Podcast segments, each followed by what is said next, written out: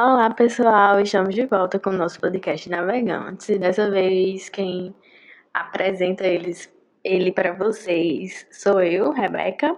E dessa vez também nós temos um novo convidado, que é o professor Almeida. Agora eu vou passar a palavra para ele se apresentar e conversar aqui um pouquinho com a gente.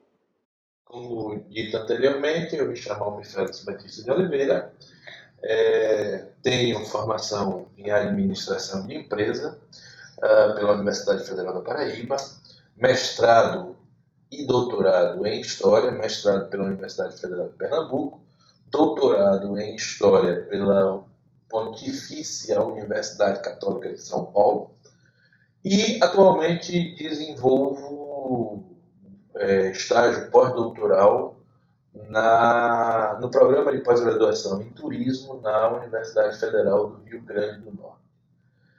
Uh, algum tempo já trabalhando com a questão do patrimônio, com a temática do patrimônio, desde 1997, que eu venho desenvolvendo trabalhos pesquisa na área, né? ministrando, ministrando cursos, participando de eventos, apresentando trabalho, publicando artigos, publicando livro, coordenando uh, trabalhos uh, nesse sentido. Né? É, e a partir, no decorrer desse tempo, né, terminei por, de fato, desenvolver né, uma visão sobre a temática do patrimônio. E qual é a visão que eu tenho sobre patrimônio? Né? Primeiro que patrimônio é uma questão de identidade. Né? É, ele, ele é, tem o caráter né, uh, de identidade, principalmente por quê? Porque as pessoas reconhecem nele né, modos de fazer, reconhecem relações de religiosidade, é, entre outros vários, outras várias possibilidades, como a questão uh, da gastronomia, como a questão da própria arquitetura, como a questão do, da arqueologia, entre várias outras formas. Né? Uma das temáticas mais atuais que se tem discutido em relação ao patrimônio é a questão da paisagem cultural. Né? Uh, e isso tudo tem uma relação com uma identidade muito grande, porque as pessoas se veem, né? uh, na maioria dos casos, se veem representadas por esse patrimônio, principalmente quando ele é uma escolha coletiva, quando ele é uma construção coletiva. Uh, por quê? Porque as pessoas terminam tendo no patrimônio uma relação com a memória, uma relação com sua história, uma relação com, por vezes, com sua tradição, né? e esse patrimônio termina por identificar, termina por garantir esse sentimento, um sentimento de pertencimento. A outra questão relacionada à visão sobre patrimônio é que ele é algo bastante amplo. Né? Inclusive, eh, dependendo de como as pessoas se identificam com ele, como as pessoas o elegem, né? minha visão de patrimônio não necessariamente, não que isso não seja importante, mas não necessariamente perpassa pela ideia de uma oficialidade do patrimônio. Né? Ah, o patrimônio, eh, ele, se ele significa ele é, ele é oficial para quem o significa, sem necessitar de uma chancela, uma chancela sem necessitar de uma é, é, prova administrativa né, da sua existência. E o que é que eu estou falando de prova administrativa da sua existência? Do ato de tombar ou do ato de registrar o patrimônio, como é feito pelas as agências, seja ela uh, federal, seja ela estadual, seja ela municipal. Né? E aí vocês sabem que o, o, o, patrimônio ele é protegido, preservado oficialmente a partir dessas duas, é, desses dois conceitos jurídicos, ou de tombamento para o caso do patrimônio material, ou do registro, que é uma ideia mais nova, né, datada do início deste século, né, oficialmente, para o chamado patrimônio imaterial. Né? E aí, nesse sentido, pensando né, que o patrimônio material já era algo uh, necessariamente protegido por lei desde o ano de 1937 no Brasil. Né? E se você pensar os patrimônios estaduais, principalmente a partir da década de 1950 no Brasil, a ideia de registro é uma ideia mais nova, como eu afirmei. É algo que se constitui principalmente é, na década de 80, essa ideia, esse conceito, né? que vai aparecer como forma legal no, na Constituição de 1988, na Constituição Federal, né?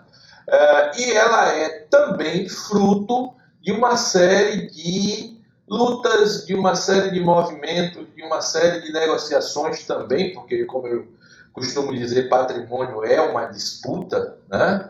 Uh, uma série de negociações que surge na Constituição, que aparece no artigo 215, 216, mais especificamente, da Constituição Federal de 1988, e que vai ser regulamentada a partir do Decreto-Lei 3.551 de 2000, né, que traz o Instituto do Registro né, para o chamado patrimônio material. E aí, como a gente está querendo ver né, salvaguarda, de salvaguarda, de preservação, de proteção de uma prática né, uh, e de patrimonialização de uma prática, de uma prática religiosa que se constitui numa festa, como de Nossa Senhora dos Navegantes, né, ela se enquadra né, no, eh, na categoria de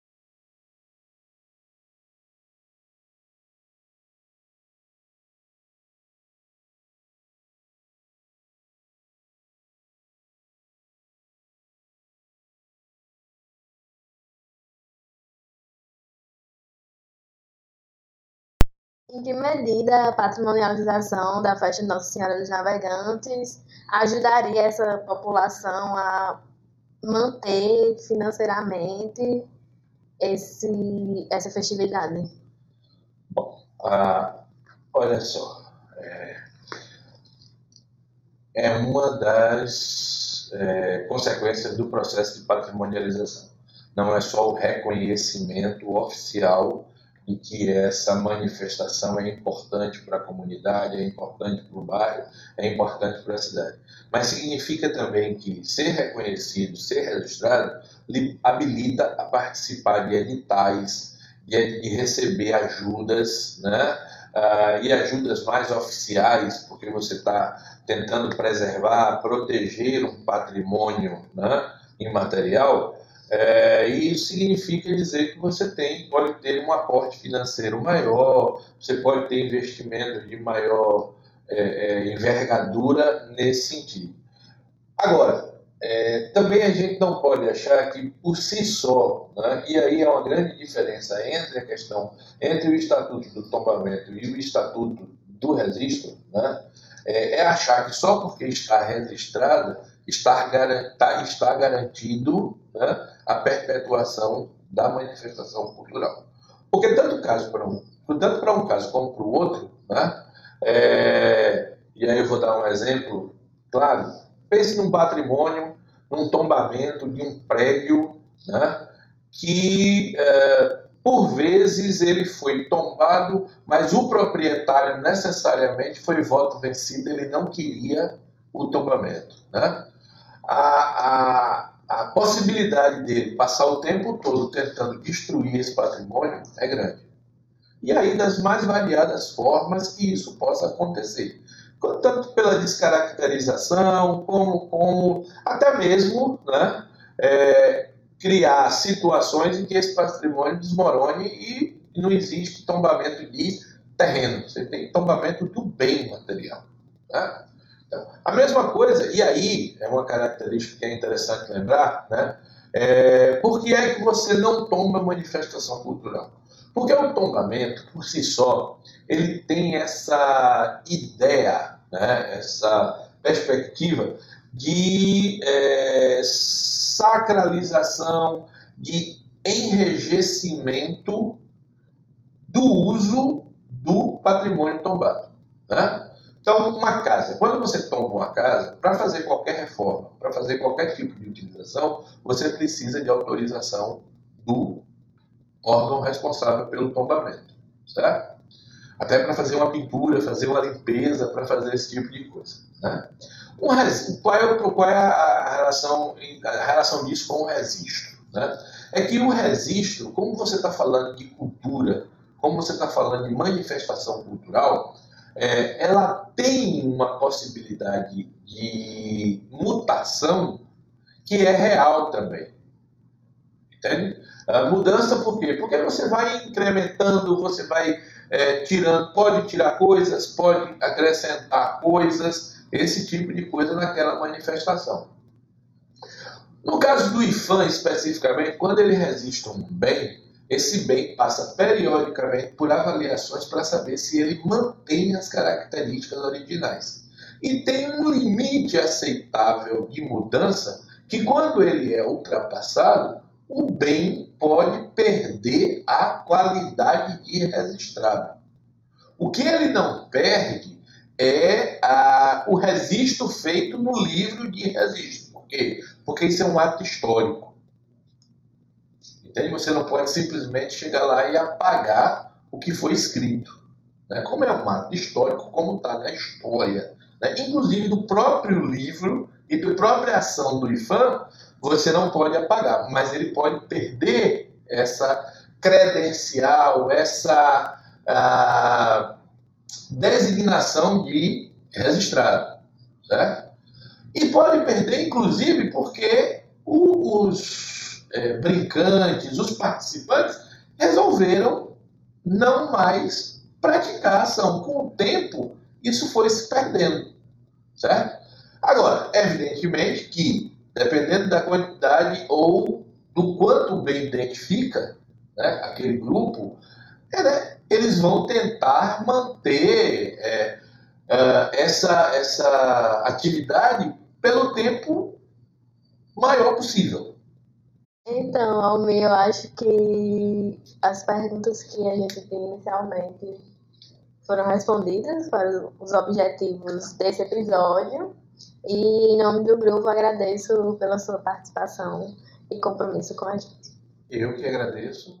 Assim a gente finaliza mais um episódio do Navegantes e acho que essa discussão de hoje contribuiu bastante para tudo que a gente tem discutido até agora. Então é isso, até a próxima.